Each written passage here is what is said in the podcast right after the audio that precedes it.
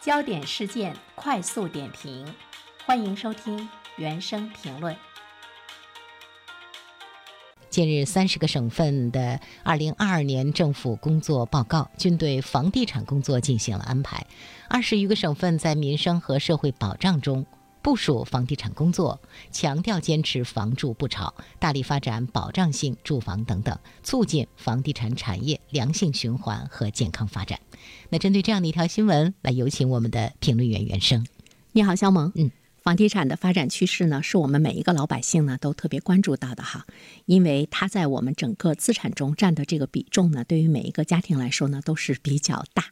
这个呢恐怕也是中国独有的一个特色，所以呢我们会实时的来关注呢这方面的一些变化。今年的政府工作报告呢，很多的地方省市，呃，在谈到房地产的时候呢，提到这个“房住不炒”，它也是在我们老百姓的意料之中哈。呃，第一点，我们要有几个关键点呢，是需要注意的哈。这些地方政府中，政府报告中都提到了“房住不炒”，而且特别强调了“三稳”的重要性：稳地价、稳房价、稳预期的呃房地产的精准调控机制，它要保证了房地产调控的连续性和稳定性。那么第二个关键点呢，是我们注意到呢，很多的这个地方政府提出来了，要满足购房者合理住房需求。像黑龙江和新疆在扩大和促进消费中提到了住房的相关内容，就是已经把这个买房子跟我们日常的这个消费呢紧密的结合在一起了。这里面我们可以看到呢，一些地方政府对于房地产发展的一个态度。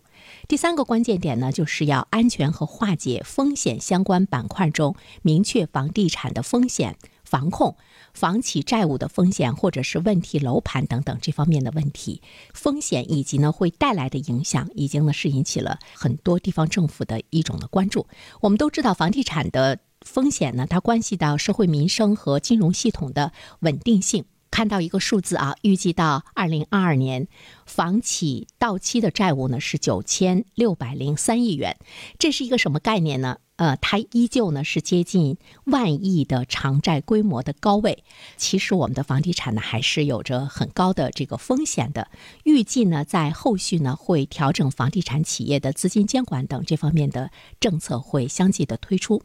第四个关键点，我们需要注意到的，这一次很多的地方政府都提到了房地产的社会保障属性，它强调了。保障属性，那么它会逐步的把房地产归到这个民生发展的范畴中，就改善民生，提高整个社会的保障水平。它呢也会呢是作为促进共同富裕等等相关方面的一种这个部署。那么这一点的话呢，大家可以考虑到呢，就是房产税，呃，会在什么时候呢？降临到我们的生活中，因为它是进一步的来体现呢共同富裕的相关的这方面的这个部署，强调房住不炒和住房保障它是不会改变的，它呢是政府对于房地产政策调控长效的机制，而且呢是一个顶层的设计。那么在“十四五”期间。发展保障性的住房会呢为重点，会体现民生性，会呢体现呢呃住房保障的这个体系。所以在二零二二年各地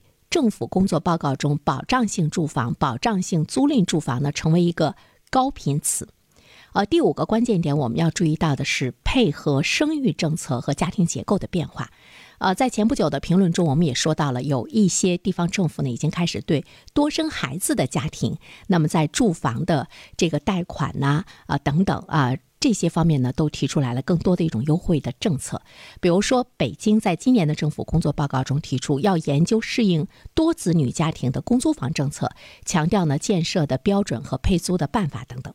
第二方面的话呢，我们要对这一次的一些提法要有一个正确的理解。比如说，满足购房者合理住房需求与房住不炒，其实呢是并不矛盾的哈。呃，一方面呢是要满足这个呃购置首套房，另外一方面呢换房需求现在呢也应该呢是一种合理的需求，但是呢它。跟房住不炒不矛盾在哪里呢？过度的加杠杆这一方面呢，在金融政策方面呢，会有更多的一些限制。第三点的话呢，其实我们要关注到的就是二零二二年房价究竟呢会是一个什么样的走势？刚才我们说，二零二一年的房地产市场真的可以是跌宕起伏来形容，而且呢，它是一个调控年。呃，其实呢，要看一个商品的市场究竟会有什么样的态势的话，其实我们要看一下它是不是对我们来说比较重要，就是房地产对于我们国家的国民经济是不是还是非常重要？它的地位是不是发生了改变？呃，其实呢，房地产一直是一个敏感词，而且我们会看到呢，为了防止房价的过快上涨，过去官方在很长的一段时间中不敢说房地产呢是支柱产业。但是我们注意到，在去年的十二月十一号召开的二零二一年到二零二二年中国经济年会上，国家发改委副主任。